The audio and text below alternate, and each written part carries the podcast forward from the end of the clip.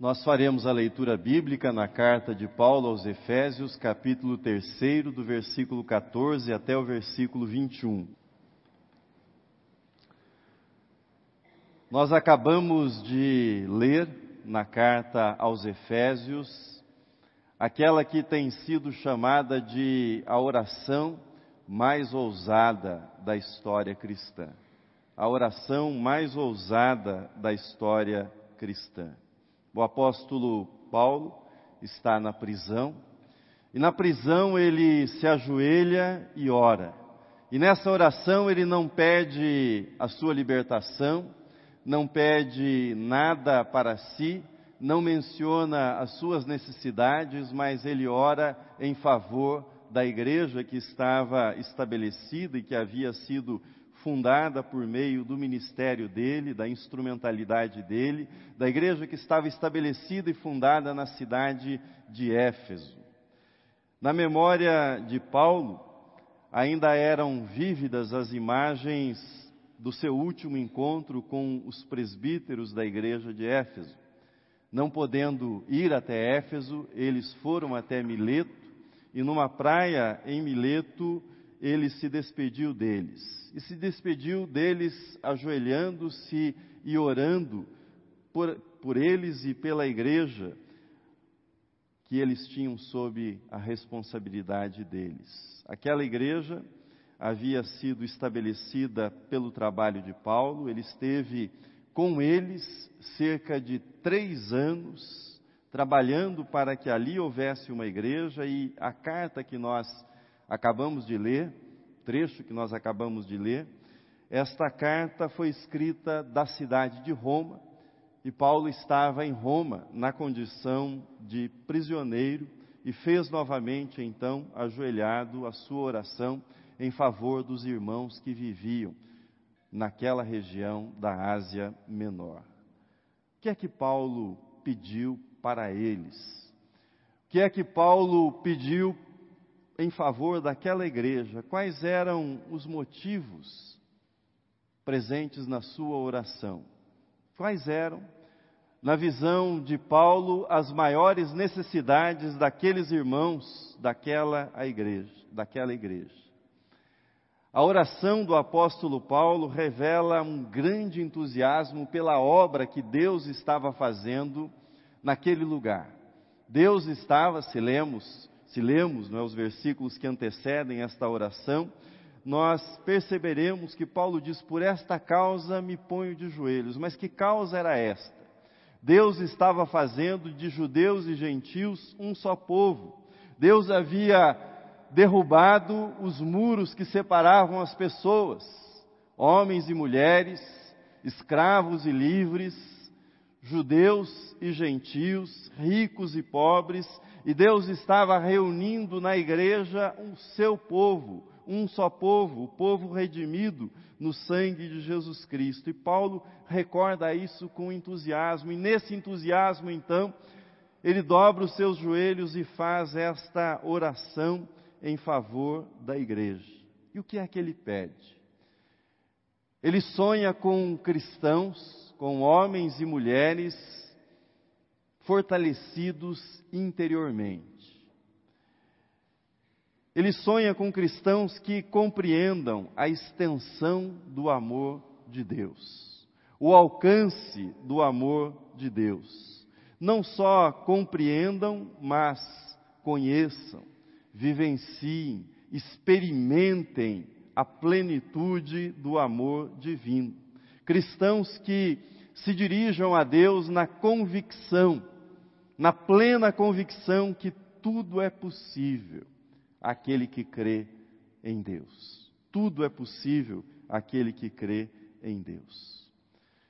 Mas deixemos por alguns instantes a oração do apóstolo Paulo. E eu, me, eu pergunto para você: por quais motivos você ora? Você já fez um inventário dos seus motivos de oração? Da sua lista de oração? Quais são os temas recorrentes nas suas orações? Se nós quisermos descobrir quais são as nossas ambições, quais são os nossos anseios, Quais são as nossas principais ansiedades? Um jeito fácil de descobrir, de chegar a isso, é observar o conteúdo das nossas orações. Quais são as nossas petições? Com que intensidade nós oramos e a respeito de quais temas nós oramos? Obviamente, todos nós oramos a respeito daquilo que nos preocupa, daquilo que é importante para nós e deixamos de lado aqueles assuntos que não são importantes para nós, que não nos preocupam. Portanto, a oração do cristão, a minha oração, a sua oração, ela expressa os nossos desejos. Os nossos desejos mais profundos, aquelas coisas que estão na nossa alma, estão na nossa mente, os nossos sonhos, aquilo que nós gostaríamos que se realizasse na nossa vida e, por outro lado, aquilo que nós gostaríamos de afastar da nossa vida. Essas coisas estão presentes nas nossas orações, ou seja, naquilo que de modo mais profundo está no nosso coração. Com isso em mente, voltemos à oração do apóstolo Paulo. O que é que estava presente nesta oração. Resumindo, primeira coisa, mais de Cristo. Mais de Cristo era o que o apóstolo Paulo pedia na sua oração. A filosofia, a começar dos gregos, mas de modo mais específico, a chamada filosofia alemã, que tem em Hegel um dos seus pontos mais elevados, ela se tornou célebre por enfatizar algo que veio para o nosso cotidiano, embora muitas vezes nós não saibamos. Ela se tornou célebre por enfatizar a distinção entre essência e aparência. Segundo esses filósofos, se nós quisermos explicar um fenômeno, nós precisamos ultrapassar a aparência. A primeira camada, e chegarmos até a essência, as causas verdadeiras desse fenômeno, desse evento. Isso vem da filosofia, está hoje no senso comum, não é? Todas as pessoas querem explicar as coisas chegando até a sua essência. Mas antes que a filosofia enfatizasse essa distinção entre aquilo que é aparente, aquilo que está no exterior e aquilo que está na essência, no coração, da realidade, a Bíblia já fazia essa distinção. Por exemplo, naquele episódio célebre nas Escrituras, quando o profeta Samuel foi ungir na casa de Jessé aquele que seria o sucessor de Davi, ou melhor, seria o sucessor de Saul, ou seja, Davi, e diante de Davi ele ouviu o homem ver o exterior, mas o Senhor vê o coração. Portanto, não julgue pela aparência, o Senhor vê aquilo que está no coração. É por isso que o apóstolo Paulo, quando está orando para que a igreja, para que cada cristão seja fortalecido na sua essência, ele usa esta expressão que você tem na tela. E vos conceda que sejais, que sejais fortalecidos com poder, mediante o seu espírito no homem interior. Não naquilo que é a aparência, não naquilo que é a casca, não naquilo que é a primeira camada, a camada que os olhos enxergam, que os olhos veem, mas aquilo que é o interior, aquilo que é a profundeza, aquilo que é a essência de cada pessoa, ou seja, o que está no coração, é no coração, ou seja, nos fundamentos, nas raízes que o apóstolo Paulo pede que os cristãos sejam fortalecidos pela presença do Espírito de Deus que mais interessa sob a perspectiva cristã é aquilo que Deus vê e não aquilo que os homens veem, que os olhos veem, aquilo que é visto exteriormente. O resultado desse fortalecimento interior, pela presença do Espírito Santo, do Espírito de Deus na vida do cristão, é que aparecerá no cristão, aparecerá em você mais de Cristo. Mais de Cristo será visto na sua vida. E havendo mais de Cristo na sua vida, a consequência lógica aparece no versículo de número 17, veja na tela. E assim habite Cristo no vosso coração, pela fé, estando vós arraigados e alicerçados em amor. E assim habite Cristo no vosso coração. Paulo orava para que os cristãos de Éfeso estivessem enraizados no amor, porque ele sabia que o amor é paciente, o amor é bondoso, o amor não é ciumento, o amor não se gaba, o amor não se orgulha, não é grosseiro, não é egoísta, não é irritadiço, não é rancoroso, não busca vingança. Por isso ele queria, pedia, orava, insistia para que mais de Cristo estivesse na vida daqueles irmãos, porque havendo mais de Cristo, haveria mais também do amor de Cristo na vida daquela igreja. Afinal, a marca distintiva dos discípulos de Cristo, ou seja, daqueles que congregam e, em congregando, formam uma igreja, é a presença do amor. É isso que o próprio Cristo disse no Evangelho de João, no capítulo 13, versículo 35, que você tem na projeção: Nisto conhecerão todos que sois meus discípulos, se tiverdes amor uns aos outros. Isso significa que, sem amor, ficará difícil perceber que eu e você somos discípulos de Jesus Cristo. Uma igreja cristã é uma comunidade fundamentada no amor, construída no amor, uma comunidade que, ainda que de modo imperfeito e defeituoso, insiste em tentar praticar o amor mútuo. Mas se o que o apóstolo Paulo disse a respeito do amor não foi suficientemente prático para você entender o que significa esse esforço de amar, permita-me compartilhar com você um pensamento de Lacan. Ele diz assim: o amor é dar o que não se tem a alguém que não o quer. Sei que agora complicou um pouco mais ainda, né? É dar o que você não tem a alguém que não quer.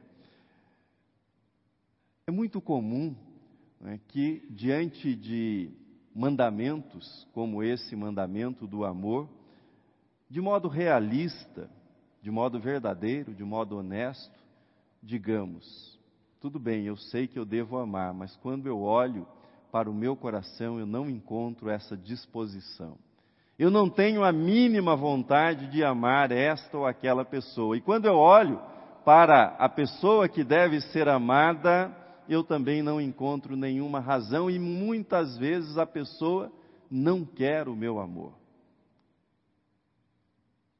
Como amar num contexto desses? É exatamente isso que a frase tenta traduzir. O amor é dar o que não se tem a alguém que não o quer é justamente porque essa pessoa não quer o amor, que ela precisa do amor. E é porque eu reconheço que eu não tenho esse amor, que eu preciso de Deus. E preciso do amor que vem de Deus, do amor de Deus que é derramado no meu coração, para que eu possa amar e para que eu possa colocar em prática esse amor.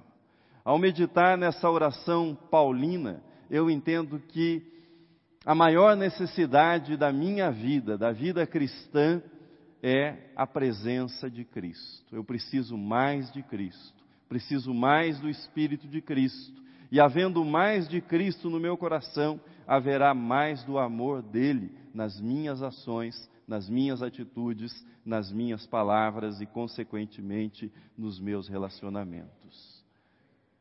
Mais de Cristo. Mas Paulo prossegue e ele diz: mais do amor de Cristo.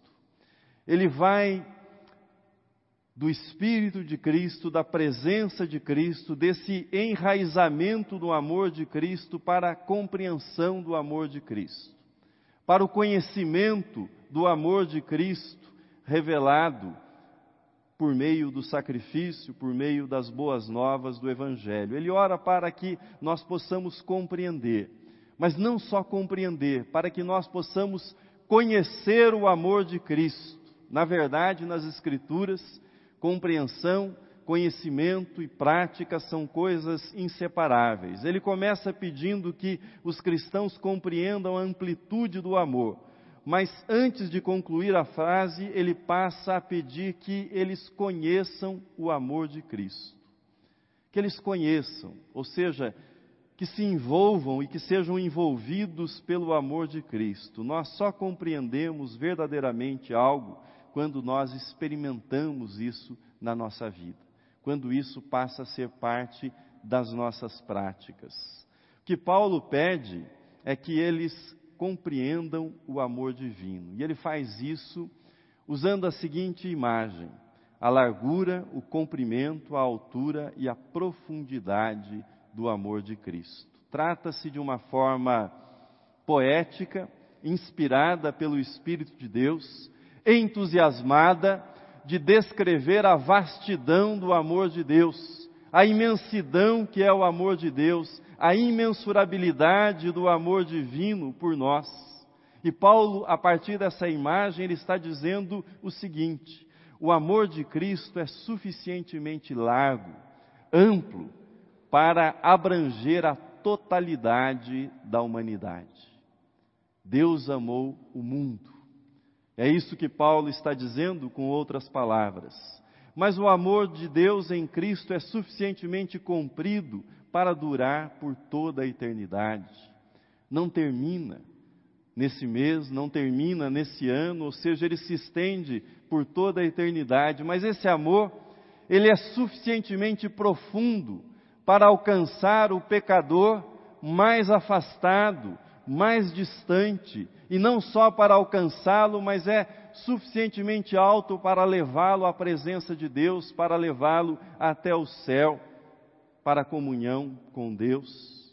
Muitos comentaristas viram nessa imagem estabelecida pelo apóstolo Paulo uma alusão à cruz de Cristo, ou seja, os braços da cruz falariam de, da extensão desse amor que abarca, que alcança as extremidades da terra. E a haste vertical representaria na cruz de Cristo o seu amor que se estende até o abismo mais profundo do pecado e que alça o ser humano até a presença de Deus, até o lugar mais sublime de santidade e beleza onde Deus habita. Logo, não haverá lugar alto demais ou lugar baixo demais para que o amor de Cristo ali não chegue e não alcance aquele que ali está. O amor de Deus se estende por todo o mundo, alcança o passado, alcança o futuro e envolve todas as criaturas. Esse é o amor de Deus apresentado pelo apóstolo Paulo nessa imagem tão inspirada. Mas se o amor de Deus é tão grande, tão vasto, tão extenso, tão profundo, tão belo, por que esse amor não se reflete de forma tão intensa na nossa vida?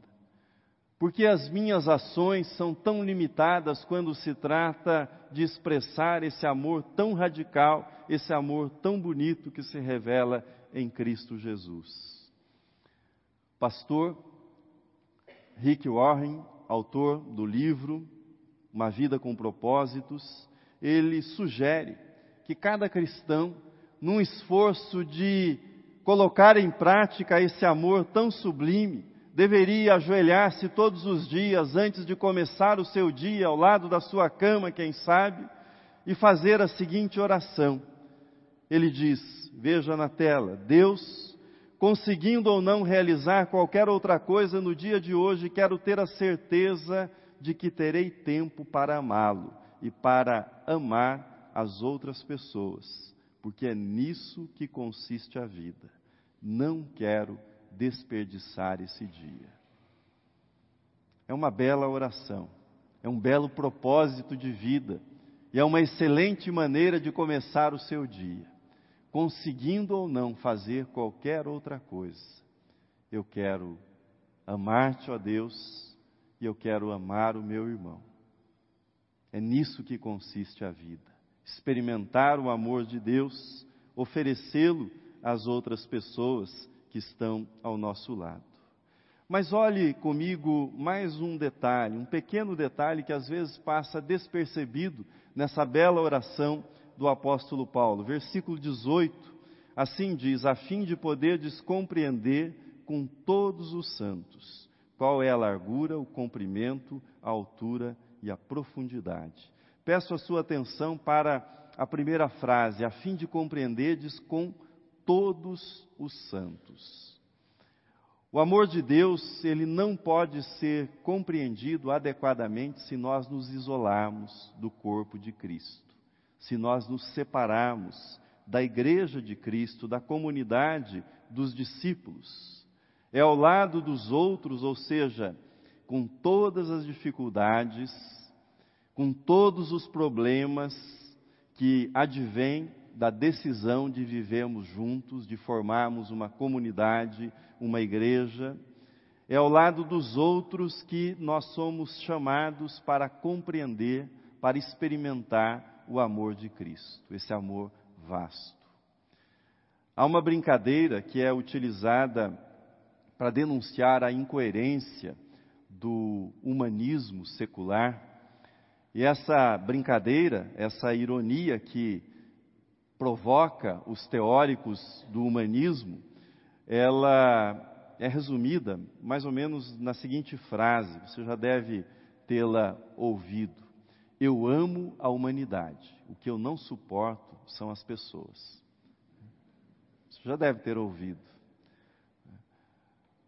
É um jeito de denunciar aquelas pessoas que querem salvar o mundo, mas detestam o vizinho, detestam o parente, detestam aqueles que estão próximos, não é? ou seja, eu amo o ideal de humanidade, mas eu não consigo lidar bem com gente de verdade, não é com gente que está ao meu lado. Mas eu tenho a impressão que nós cristãos temos a nossa versão, né, a nossa tradução dessa incoerência. E ela seria mais ou menos o seguinte: eu amo Jesus, eu amo a Deus, mas eu não suporto a igreja. Eu gosto muito de Jesus, mas eu não consigo conviver com os meus irmãos. Se nós olharmos para esse texto que acabamos de ler, nós chegaremos à conclusão que Paulo não aprovaria esse tipo de raciocínio.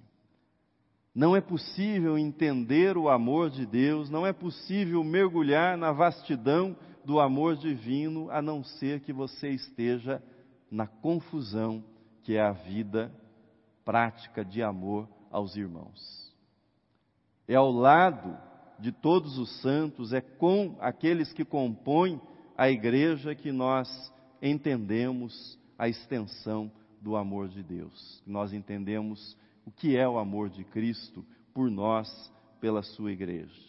Em terceiro lugar, Nessa oração, Paulo também pediu que houvesse na vida daqueles que creem em Cristo mais do poder de Deus.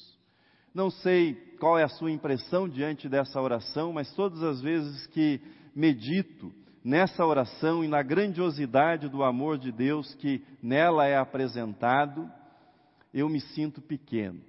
Pequeno nas minhas ações, nas minhas iniciativas, na minha demonstração desse amor em atitudes práticas, quando eu olho para o alcance daquilo que eu faço para tornar esse amor extraordinário conhecido das outras pe pessoas, eu me sinto incoerente, me sinto incomodado, não somente por aquilo que faço ou no desejo de fazer mais, mas na quantidade de amor que eu coloco naquilo que faço para tornar o reino de Deus algo concreto para as pessoas. Inspirado pelo Espírito de Deus, Paulo abre nessa oração um outro capítulo. Ele vai do amor ilimitado de Deus, desse amor vasto que ele descreveu, para o poder ilimitado de Deus. Ele quer que nós saibamos que não só o amor de Deus não possui limites, mas Ele quer que nós saibamos que o poder de Deus não possui limites, que o poder de Deus é um poder ilimitado. E nessa oração ele nos convida a subirmos também à presença de Deus e a contemplarmos esse poder ilimitado de Deus na nossa vida. Veja o versículo de número 20 na projeção. Ora, aquele, ou seja, Deus, é poderoso para fazer infinitamente mais do que tudo quanto pedimos ou pensamos, conforme o seu poder que opera em nós. Nessa oração, se nós formos usar a imagem da escalada, da escalada de uma montanha, quem sabe o Everest, nós encontraremos seis bases, seis paradas, seis degraus seis lugares que merecem uma contemplação, que merece que paremos, que respiremos e contemplemos a paisagem diante dos nossos olhos. Usando essa metáfora, então, de um monte, de uma subida, de uma elevação, peço a sua atenção para alguns detalhes nesse versículo. Primeiro, ele afirma que Deus é poderoso para fazer. Deus é poderoso para fazer. Ou seja, Deus é um Deus que age, é um Deus que intervém. Não é um Deus ocioso, não é um Deus inativo, não é um Deus que terminou a sua obra no Gênesis, descansou no sétimo dia e continua descansando. Você tem comunhão, você foi redimido por um Deus que faz, um Deus que age. Um Deus que é poderoso para fazer, ou seja, para agir. Segundo nível, Deus é poderoso para fazer o que nós pedimos. É um Deus que interage, que se relaciona. Na soberania dele, ele nos deu essa oportunidade, ou seja, ele escuta as orações. Por meio de Cristo, Ele incentivou-nos dizendo: Pedi, pedi e dar-se-vos-á. Batam, batam, e as portas se abrirão. Peçam e vocês receberão. Ele incentiva-nos a pedirmos aquilo que nós necessitamos. Terceiro nível, terceira base: Deus é poderoso para fazer o que pedimos ou pensamos. Ele está em tão íntima comunhão conosco, que Ele ouve não somente os nossos pedidos, aquilo que sai dos nossos lábios, as nossas palavras, mas Ele conhece os nossos pensamentos. Na expressão belíssima do Salmo 139, a palavra ainda não me chegou à boca, Senhor, e tu já a conheces. Ele faz, ele age, não somente com base nas nossas petições, mas nos nossos pensamentos, na comunhão que temos com Ele. Quarto nível, Deus é poderoso para fazer tudo quanto pedimos ou pensamos. Não há limites para a ação divina. Não há limitações para aquilo que Deus pode fazer, porque Ele conhece tudo, tudo Ele pode realizar. Bem, chegando nesse quarto patamar, a gente já perde o fôlego, não é? Ou seja, Deus responde às nossas orações, Deus conhece os nossos pensamentos, não há limites para aquilo que Ele pode fazer. Mas se você respirar profundamente, você pode subir mais um lance. E em subindo mais um lance, você chegaria ao quinto patamar, à quinta base. Deus é poderoso para fazer mais do que tudo quanto nós pedimos ou pensamos. Ele faz mais do que aquilo que você pede ou daquilo que você pensa. Chegamos então ao sexto Deus é poderoso para fazer infinitamente mais. Infinitamente mais do que tudo quanto nós pedimos ou pensamos. Ou seja, a graça de Deus não é racionada, não é limitada. Deus não é mesquinho naquilo que Ele quer fazer e naquilo em que Ele quer nos abençoar.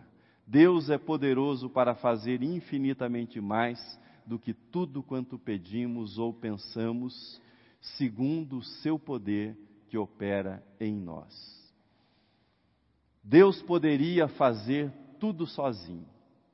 Deus poderia resolver tudo sem as nossas orações, sem a nossa participação, mas Ele escolheu fazer com a nossa colaboração, segundo o poder que atua em nós, o poder que opera em nós, o poder do Espírito dele que é dado a cada um de nós, é dado a mim e a você. Isso significa que nós precisamos andar em comunhão com Deus. Precisamos aprender a caminhar com Deus, a visitar o jardim de oração, como diz aquele belo hino, tão inspirado. Precisamos frequentar a presença de Deus, precisamos amar a companhia de Deus. Felipe Ansem, no seu livro sobre oração, comenta que um bispo, certa vez irritado,